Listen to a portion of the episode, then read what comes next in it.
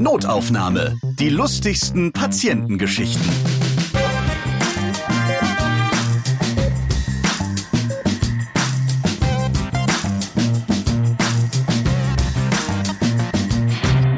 Hallo, wenn ihr Lust auf unterhaltsame Geschichten aus dem Arztalltag habt, dann seid ihr hier genau richtig. Ich bin Ralf Potzus und in diesem Podcast erzählen Mitarbeiter aus dem Gesundheitswesen von ihren lustigen Begegnungen mit ihren Patienten. Heute geht es raus aufs Land. Ich spreche mit der Landärztin Ulrike Kog aus Wetterau. Grüß dich. Hallo. Freut mich hier zu sein. Schön, dass du dabei bist. Ja, wie sehr Landärztin bist du denn? Also, wann kommt die nächste Praxis nach deiner?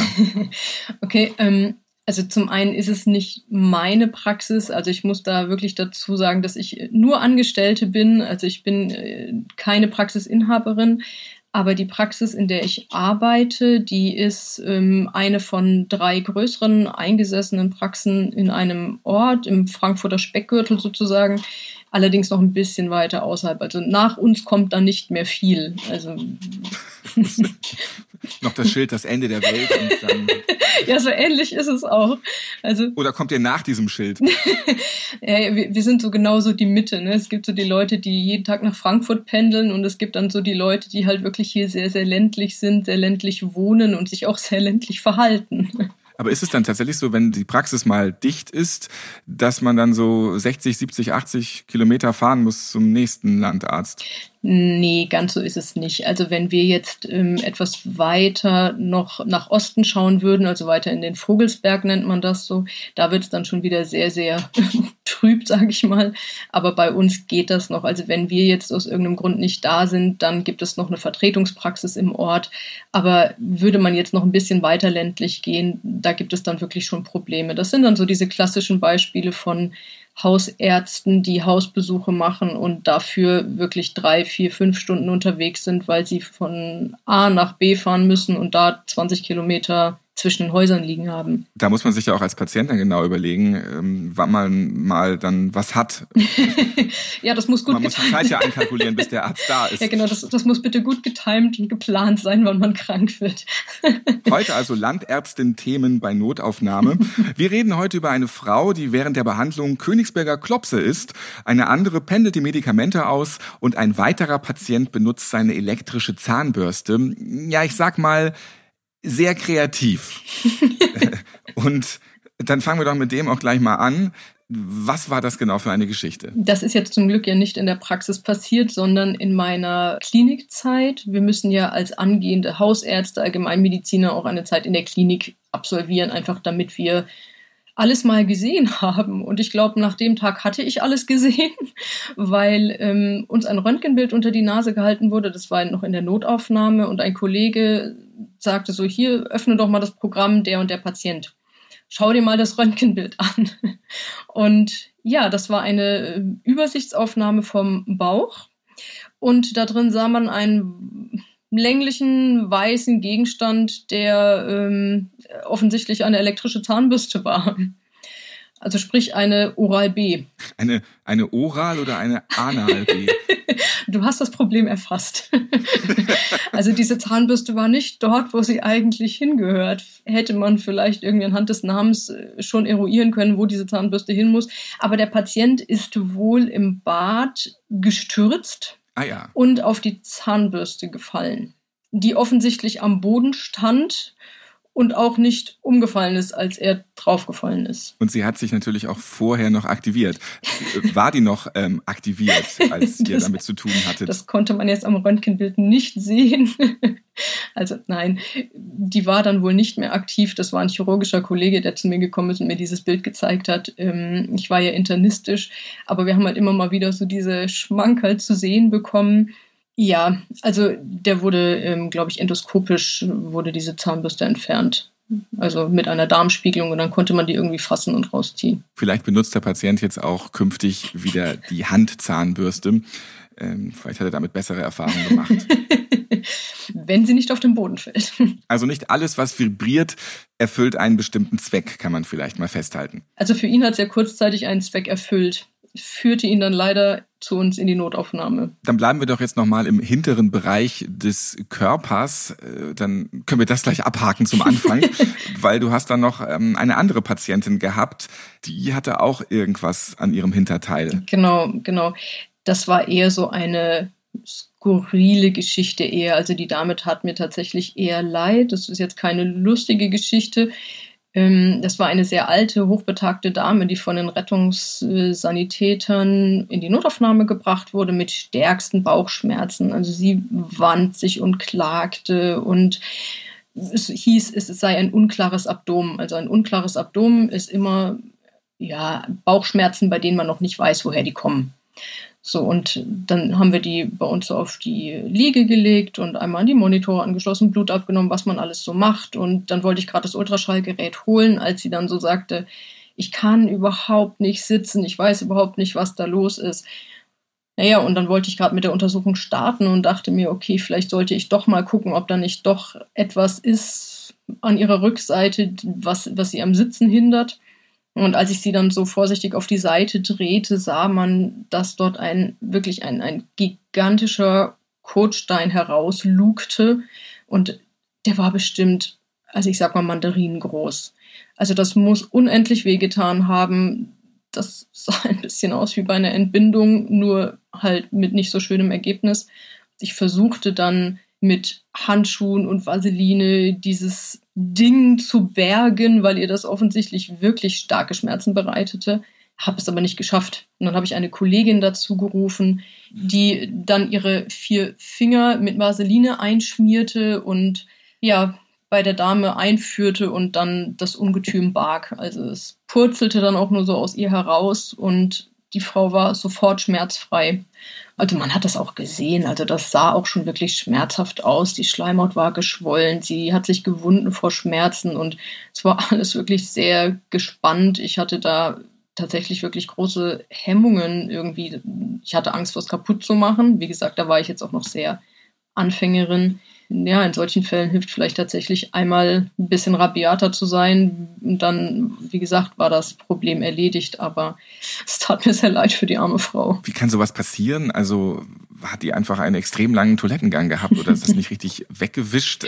Das, wie kann das sein? Nee, also die, die ältere Leute können da überhaupt nichts dafür. Das liegt einfach am Alter. Ne? Also die Verdauung wird sehr, sehr träge. Die Darmperistaltik, also die Bewegung vom Darm, die funktioniert nicht mehr so gut. Und je länger Stuhlgang in, im Darm drin bleibt, umso mehr Wasser wird entzogen, weil der Dickdarm ja die Aufgabe hat, dem Stuhlgang Wasser zu entziehen und den einzudicken. Und wenn er zu lange drin bleibt, dann wird er zu fest und das kann richtig gehen, Kotsteine produzieren, die so hart sind, dass man sie auch kaum ausscheiden kann. Und der war halt wirklich, er war der war gigantisch. Dann kommen wir doch jetzt, wenn wir jetzt schon von Verdauung geredet haben, gleich mal zum Essen. ähm, da hattest du eine Patientin, die wollte einfach überhaupt nicht ihre Mahlzeit unterbrechen, obwohl sie gerade behandelt werden musste. ja, die Dame war hungrig. Also das war auch noch zu Krankenhauszeiten. Also auch da erlebt man wirklich wunderschöne Geschichten. Da wurde ich gerufen zu einer Dame, bei der ich bitte Blut abnehmen sollte. Und diese Dame war Dialysepatientin.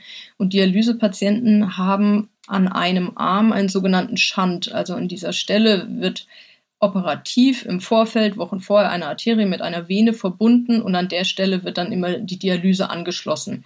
An diesen Schandarm darf man auf gar keinen Fall rangehen. Dort darf man kein Blut abnehmen. Auch wenn einem diese wunderschöne große Vene, wie es aussieht, ne, so entgegenspringt. Also wenn man da reinsticht, dann hat man den Hass aller Nephrologen auf sich gezogen. Ähm, verständlicherweise, weil das Ding muss gut laufen. Also hatte ich nur den einen Arm zur Verfügung. Jetzt bin ich aber in dieses Zimmer gekommen und diese Dame saß gerade beim Mittagessen. Also man muss sich das so vorstellen, dass sie an ihrem Bett saß, an der Bettkante und vor ihr war dieser Nachttisch ausgeklappt und äh, darauf standen äh, Königsberger Klopse mit äh, Reis. und dann bin ich da reingekommen und bat sie, dass ich äh, doch mal Blut abnehmen dürfte. Und das hat ihr nicht so richtig gefallen, weil sie ja gerade beim Mittagessen war und streckte mir dann so lustlos ihren Nicht-Schandarm hin, der aber blöderweise auf der nicht mir zugewandten Seite war. Also musste ich dann irgendwie mich vor ihr niederknien und äh, an diesem Arm nach einer Vene suchen. Inzwischen würde ich wahrscheinlich sagen, seien Sie bitte so nett und stellen das Essen kurz zur Seite. Aber damals war ich da auch noch ein bisschen vorsichtiger, gehemmter. Naja, und dann kniete ich vor ihr nieder und äh, suchte diesen Arm ab. Und Dialysepatienten mit einer Nierenschwäche, Niereninsuffizienz, die haben ganz oft auch so kleine, kaputte, brüchige Venen.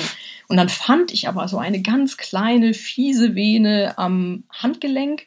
Und als ich dann gerade stach und zum Glück auch getroffen habe und dann dieses Blut aus der Vene zog, sah ich eine Bewegung in meinem Augenwinkel und traute mich gar nicht zu bewegen und guckte so ein bisschen so nach oben in so einer Slow-Motion-Bewegung und sah einen Klops über mir schweben.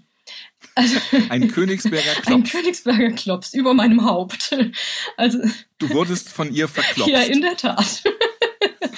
Also sie wollte sich nicht vom Essen ablenken lassen. Ähm, es störte sie auch nicht, dass ich da in ihrer Vene rumbohrte.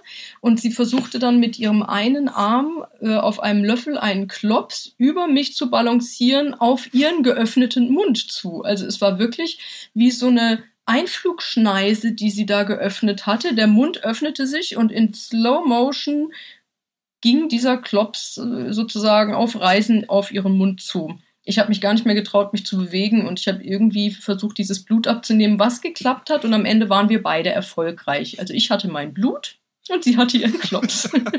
Eine Win-Win-Situation bei der Blutabnahme. Wie viele Klöpse hat sie denn noch gehabt? Also hättest du noch andere rollende Klöpse auf deinem Körper aushalten müssen, wenn du nicht früher fertig geworden wärst? Also ich glaube, hätte ich in dem Moment nicht getroffen, dann hätte sie, weiß ich nicht, ob sie den zweiten Klops, der noch da war, ob sie den dann auch noch verspeist hätte oder ob sie ihn mir vielleicht vor Wut hinterhergeworfen hätte. Ich weiß es nicht. Ich habe sie ja beim Essen gestört. Das gefiel ihr nicht so. Sie hatte ja auch noch Reis. Das wäre dann mit den Reiskörnern nochmal besonders interessant geworden. ja, das ist richtig. Aber sie hatte einen Löffel und keine Gabel. Zum Glück. Werbung. Die Königsberger Klopse, die war ja eben ein totaler Reinfall. Jetzt habe ich für euch einen viel besseren Essenstipp. Vor allem für alle Mitarbeitenden im Gesundheitswesen. Wenn ihr mal wieder einen stressigen Tag habt, so einen 24 Stunden Krankenhausdienst. Hunger habt ihr trotzdem. Und die Kioskkost, ja, die ist keine prickelnde Lösung, aber oft die einzige Wahl, wenn es schnell gehen soll. Probiert doch mal Y-Food aus. Die vollwertige Trinkmahlzeit ist perfekt für alle, die komplett unter Feuer stehen. Von Y-Food gibt's nicht nur Drinks, sondern auch Riegel und Pulver. Ungekühlt ist alles über ein Jahr haltbar. Und trotzdem ist das jetzt keine Astronautennahrung, sondern sehr lecker. Und eben echt praktisch, weil ihr es jederzeit unkompliziert zu euch nehmen könnt. Mit Y-Food bekommt ihr kein Foodkoma. Es ist leicht bekömmlich und alle Nährstoffe sind drin, auch 24 Vitamine. Und mit den zwei verschiedenen Flaschengrößen, die es gibt, könnt ihr euch die Kalorien prima einteilen. Ist übrigens auch für Patienten gut. Zum Beispiel müsst ihr nach einer Rachenbehandlung nicht tagelang nur Suppe schlürfen. Leckerer wird's mit Y-Food. Ich schieb mir das auch gerne zwischendurch rein, wenn mein Zeitfenster bei Podcast-Produktionen mal wieder sehr dünn ist. Schaut's euch an auf yfood.eu. Aktuell gibt's dort gerade ein cooles Probierpaket mit Drinks und Riegeln.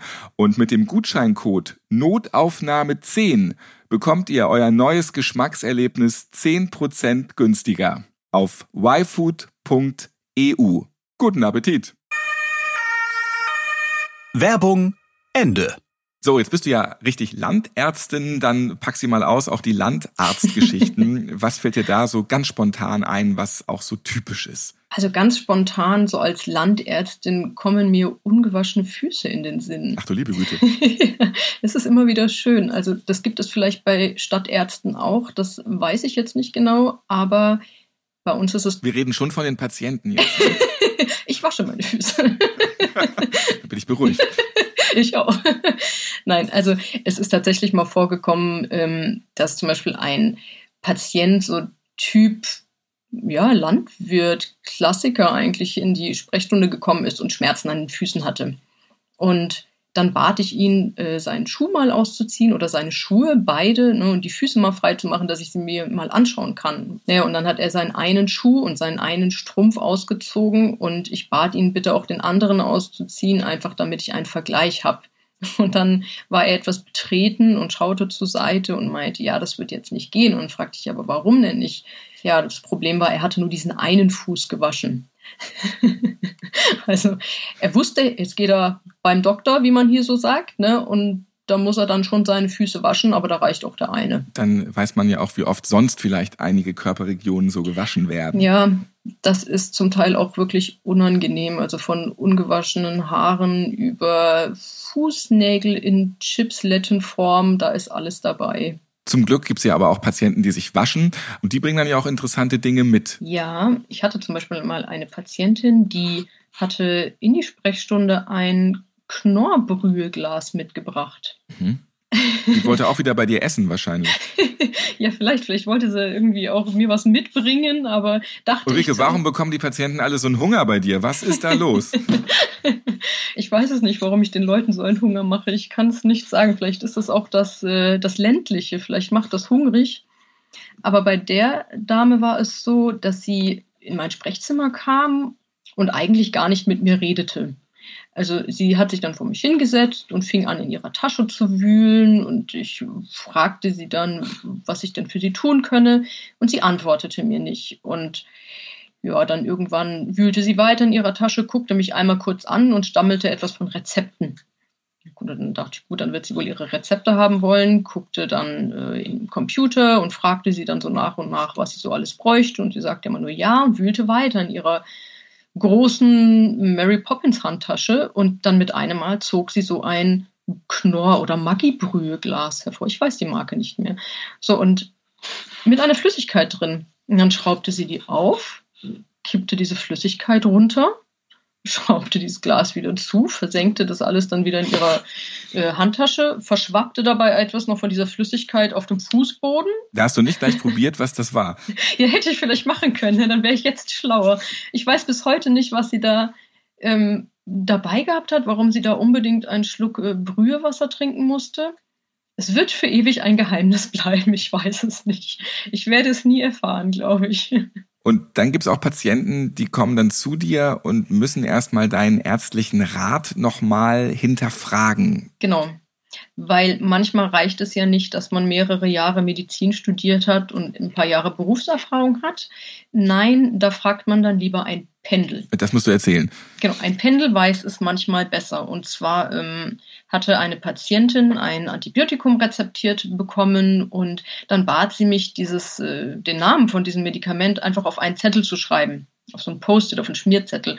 Und ich tat quasi wie mir geheißen, weil ich einfach dachte, gut, ich, natürlich schreibe ich ihr die, die, die, die Dosierung auf. Das macht man ja eigentlich sowieso immer. Naja, und äh, dann schob ich ihr diesen Zettel hin und sie nahm diesen Zettel, legte ihn sich auf den Schoß. Und als ich mich dann umdrehte von meinem Computer und zu ihr blickte, hatte sie ein Pendel in der Hand. Also es sah aus wie so eine große Kullifeder, also nur in eben groß.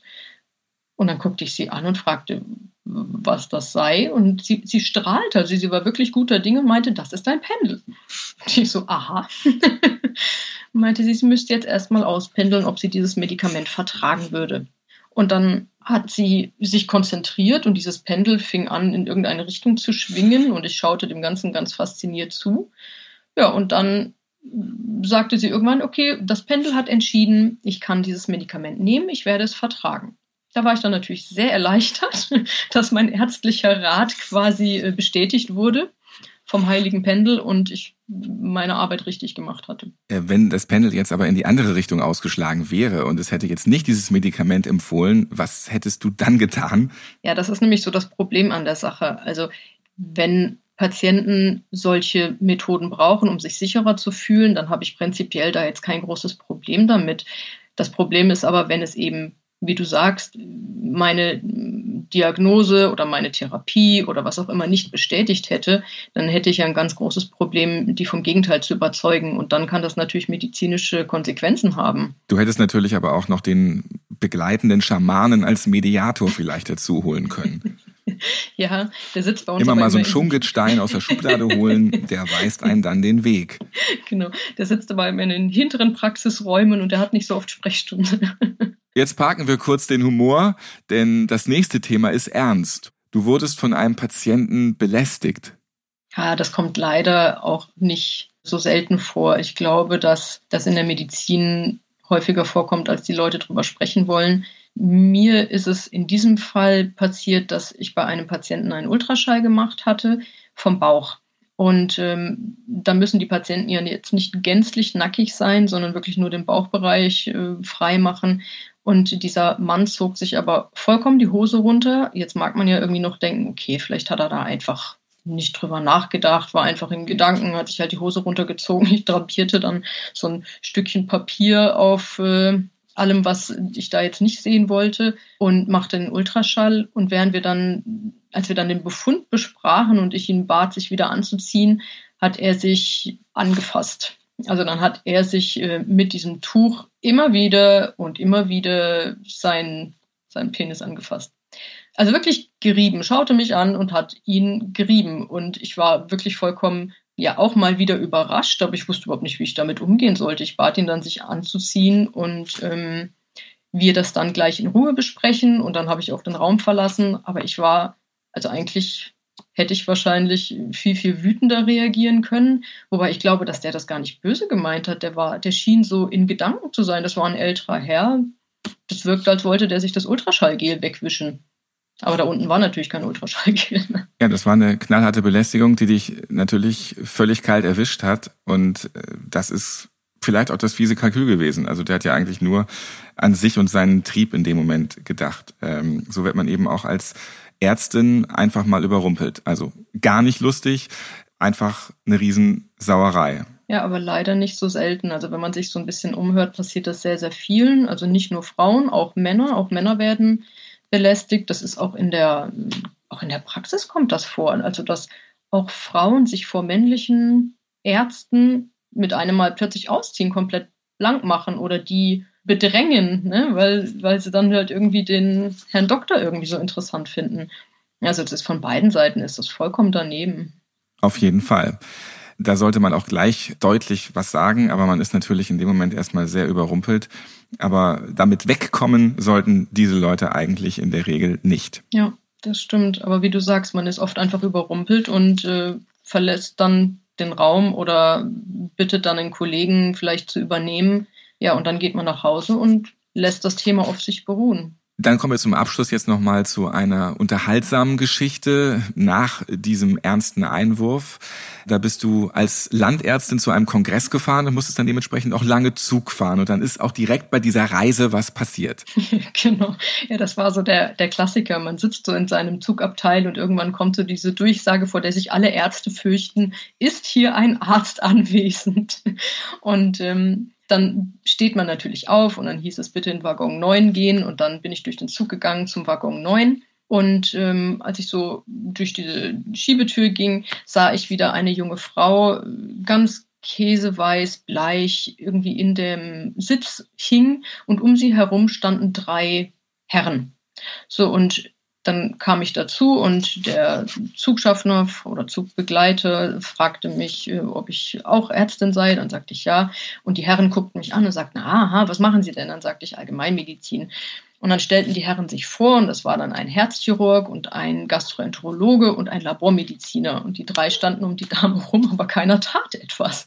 Also die drei waren ja schon vor mir da gewesen, aber nicht einer ist mal auf die Idee gekommen, der jungen Frau mal die Füße hochzulegen oder sie mal irgendwie, ihm mal den Blutdruck zu messen oder mal überhaupt mit der Dame zu reden. Ne? Man sagt ja in der Medizin ganz gerne mal, wir schreiten zum Äußersten und sprechen mit den Patienten.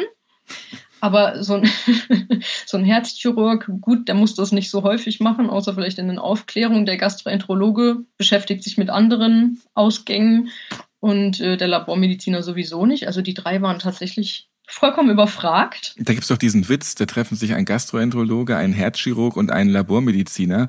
Aber zum Glück kam die Landärztin und hat dann geholfen. ja, ich erinnere mich. genau. Ja, und dann ähm, habe ich der Dame halt den Blutdruck gemessen. Der war irgendwie schlappe 80 zu 50. Das war eine junge Frau. Die haben halt öfter mal einfach so ganz niedrigen Blutdruck. Der war schon sehr niedrig. Sie hatte nichts gegessen, sie hatte nichts getrunken. Ich verordnete dann ganz landärztlich Brühe. Da haben wir die Brühe übrigens wieder. Siehst du? Da, du bist nämlich eigentlich schuld. ja, vielleicht hatte die Dame in der Praxis auch Blutdruckprobleme, man weiß es nicht. Kam sie Jahre später zu dir in die Praxis und äh, hatte ihre Handtasche auf einmal geöffnet. Ich habe sie geprägt für ihr Leben. Die längste Verordnung der Welt. ja, ich habe wenigstens Eindruck hinterlassen. Genau, auf jeden Fall verordnete ich ihr dann ne, Brühe, Brezel und Beine hochlegen und dann ging es der jungen Dame auch schon wieder irgendwie ganz gut. Und ähm, die Herren Gastroenterologen, Herzchirurg und Labormediziner äh, gaben sich dann die Hand, äh, klopfen sich quasi imaginär auf die Schulter, dass sie jetzt äh, medizinisch tätig waren und geholfen hatten und verließen dann das Abteil. Also sie haben sich gefreut, wieder etwas Gutes getan zu haben. Gemütlich. Und da schließt sich doch jetzt auch der Kreis in dieser Notaufnahmefolge. Die Landärztin hat die super Alliteration, die auch bei jeder Bauersucht Frau Folge mitmachen könnte. Brühe, Brezel, Beine hoch. Danke dir, Ulrike, für deine Geschichten vom Land. Schön, dass ihr wieder zugehört habt. Notaufnahme könnt ihr auf allen Podcast-Plattformen hören, natürlich auch bei der neuen Podcast-App FIO. Ladet euch gerne diese neue Podcast-App von Pro7 Sat1 herunter und checkt sie mal aus. Ich bin Ralf Potzus und ich freue mich, wenn ihr diesen Podcast abonniert und weiterempfehlt, liked und auch natürlich wieder hört.